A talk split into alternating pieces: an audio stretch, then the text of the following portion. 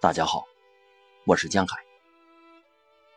今天为大家带来：可怕的事总是悄悄发生。我们听说在某地发生了事件，最初我连地名都没听清楚。不过我知道那里离我们所在的莫吉廖夫很远。然后我弟弟从学校急忙跑回家。他说：“孩子们都领取了药物，所以很明显，真的有事件发生了。”然而，我们五月一号时仍在享乐，我们玩到很晚才回家，风吹开了家里的窗户。我是后来才想起这件事的。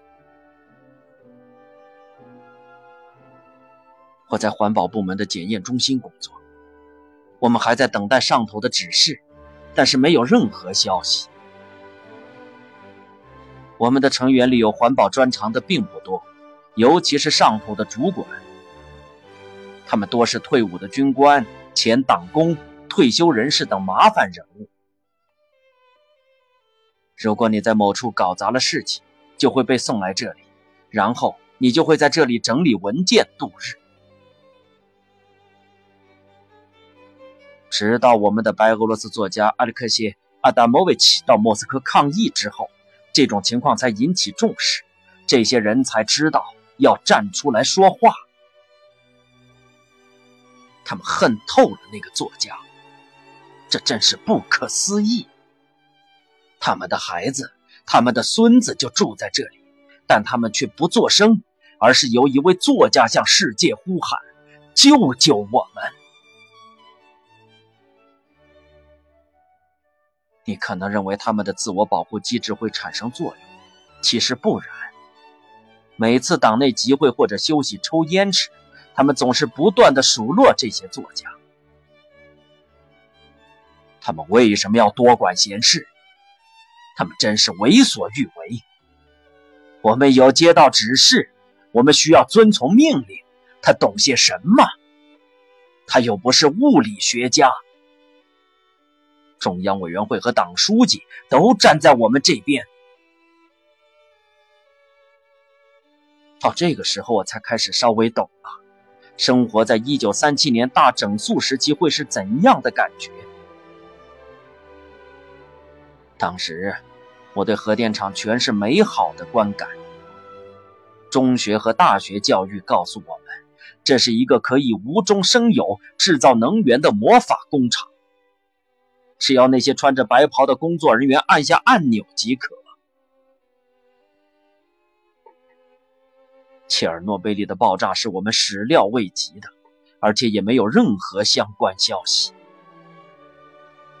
我们拿到一大沓标记着“最高机密”“意外调查报告”“机密”“治疗观察结果”“机密”“清理人辐射污染调查报告”“机密”等诸如此类的文件。当时谣言四起，有人在书上读到，有人听说，有人宣布。有一部分人相信西方的说法，只有这些人会讨论吃药的种类和服药的方法。但大多数的人反应是：虽然我们的敌人在幸灾乐祸，但我们仍占上风。五月九号，老兵们仍然会上街举行胜利游行，直到后来才发现，就连那些在反应炉灭火的人员也活在谣言当中。我认为空手拿石墨是很危险的举动。我认为，突然出现了一位疯女人，她在市场里喃喃自语的走着。我看得到辐射，是蓝色的，辐射把一切都毁了。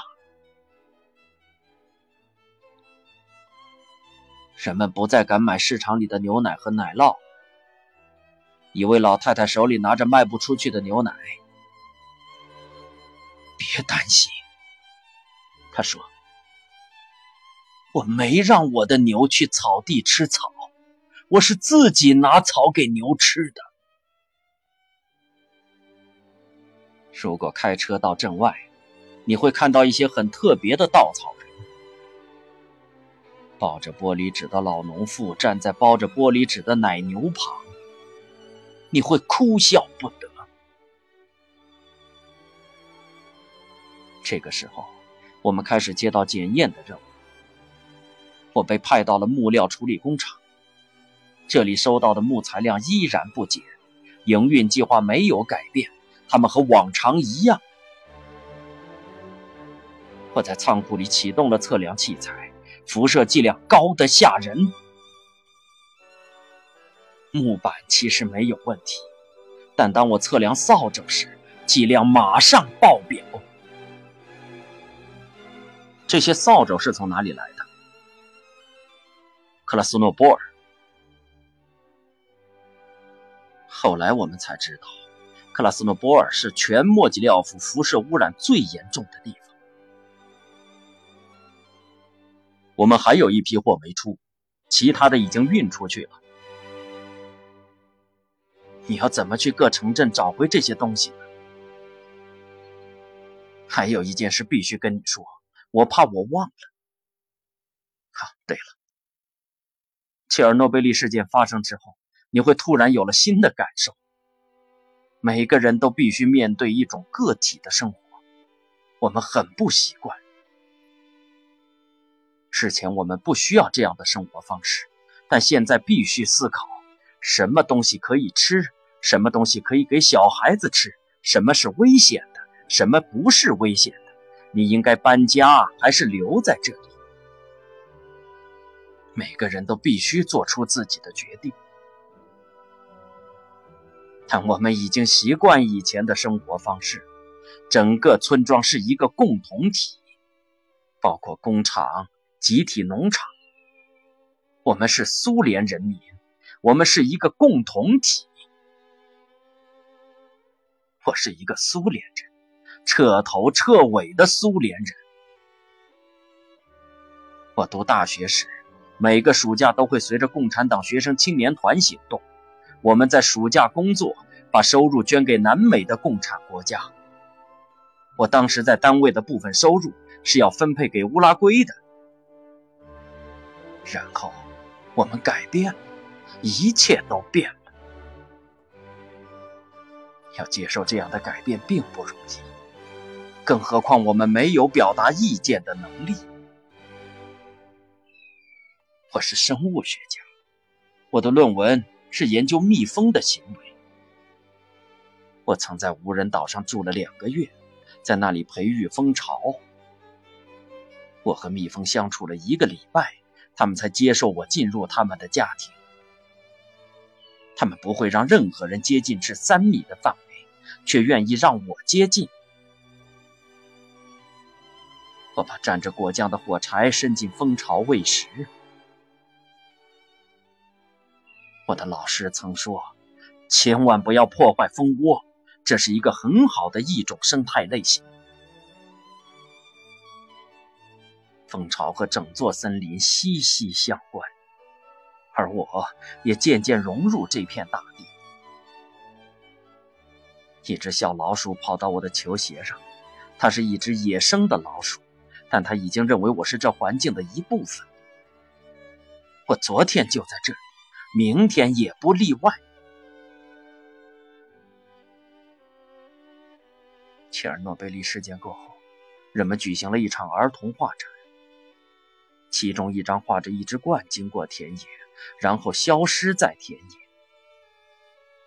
上面写着：“没有人跟鹳说发生了什么事。”我的感受也是如此，但我有工作在身。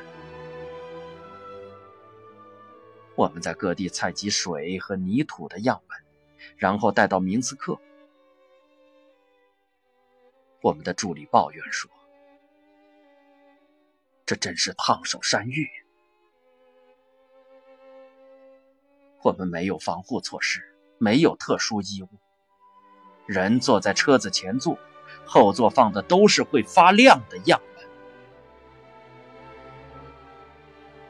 我们有掩埋辐射土的指定程序，用土埋土，这真是古怪的行为。根据指示，在掩埋任何东西之前，首先得进行地理勘察，确认掩埋地四到六公里处没有地下水，而且掩埋的坑不能太深，坑的周围和底部都必须铺上塑料袋。虽然程序这样写，但实际操作时当然会有所不同。不出所料，地理勘察这个步骤被省略了。那些人只是随手指向一块地，说：“挖这里。”挖土机便开始挖了。你要挖多深？谁知道？等我挖到水再停。他们就这样朝着水源挖。他们总是说。人民是神圣的，错都错在政府。那就让我来告诉你，我对人民还有我自己的想法。我出过最长的任务，是在克拉斯诺波斯克区域，这里的情况最糟。为了避免把放射性物质从地里冲入河流，我们需要按照指示行动。我必须挖双倍深度的犁沟，间隔一段距离，然后再挖犁沟，保持同样的间隔。因此，我需要开车巡视每一条小河。我搭着巴士来到地方行政中心，我需要一台车来执行这项任务。我见到了地方行政议长，他坐在办公室里，正在抱头苦恼。没人下令改变政策，没人对收割作业流程做出更改。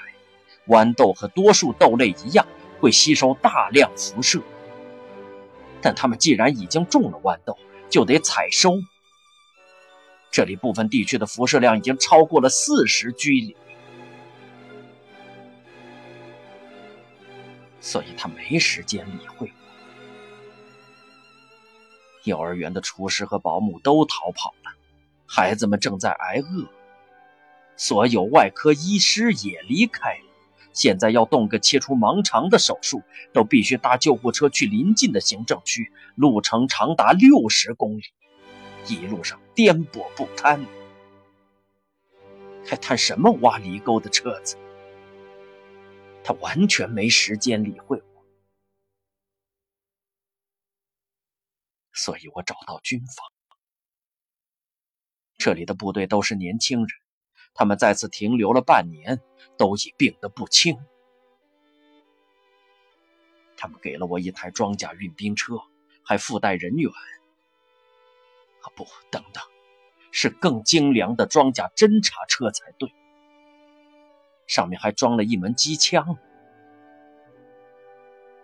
真可惜，我没跟这台车一起合影。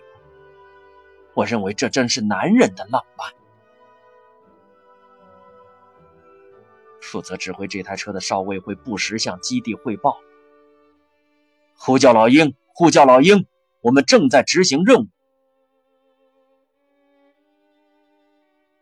我们行驶在同样的森林、同样的道路上，开的却是一台装甲车。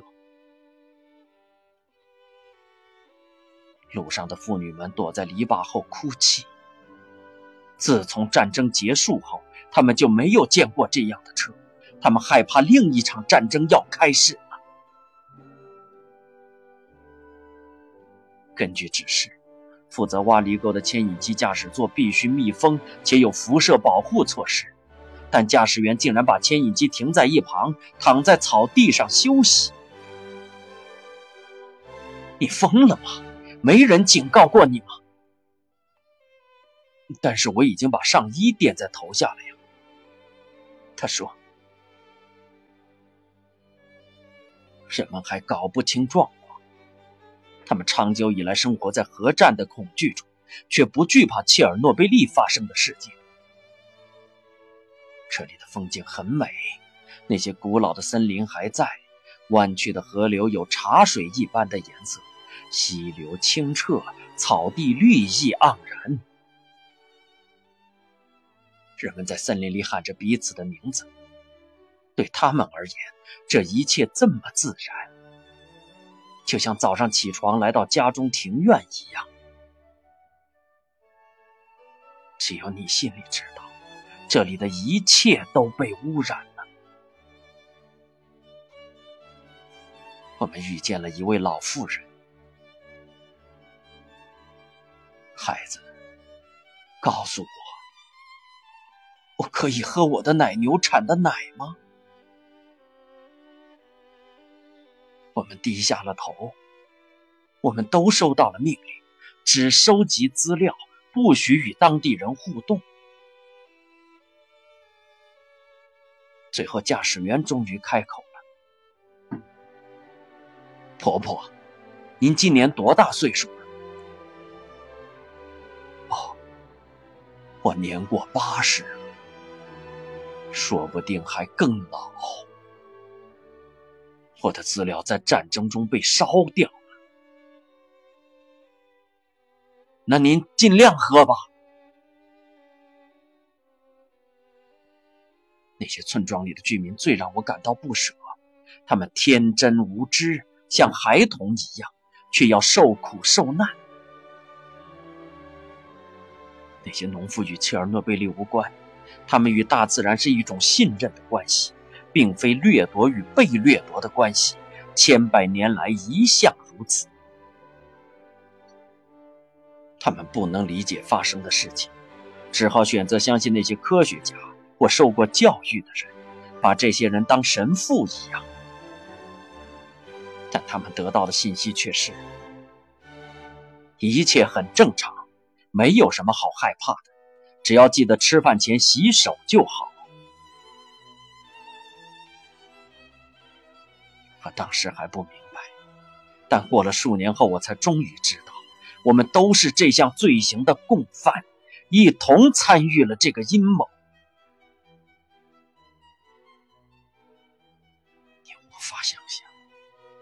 有多少送入隔离区的补助品被走私出来：咖啡、牛肉罐头、火腿、柳橙。这些东西装箱后用货车运出，因为其他地方都买不到。当地的商人。督察、低阶和中阶官僚都赖此为生。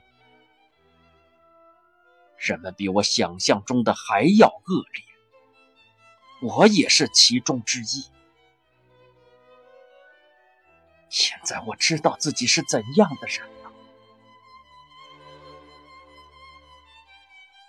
当然，重要的是，我愿意承认我是这样的人。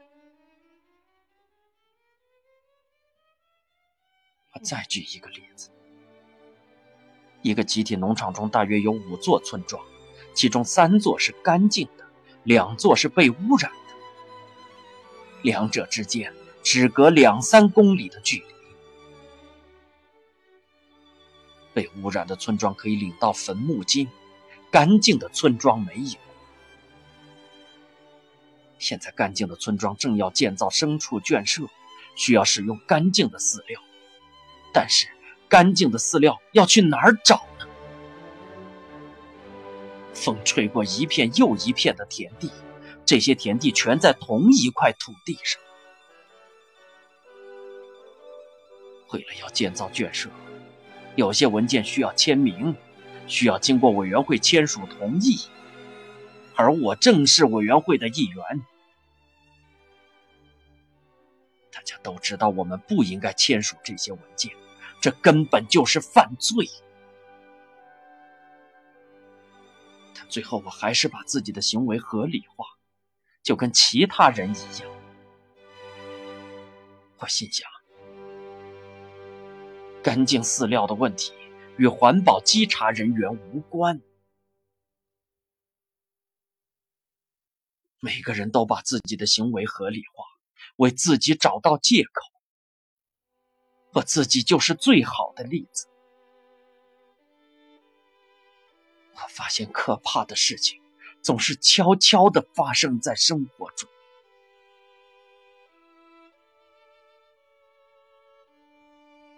卓雅，丹尼洛夫卡布鲁克，环保稽查人员。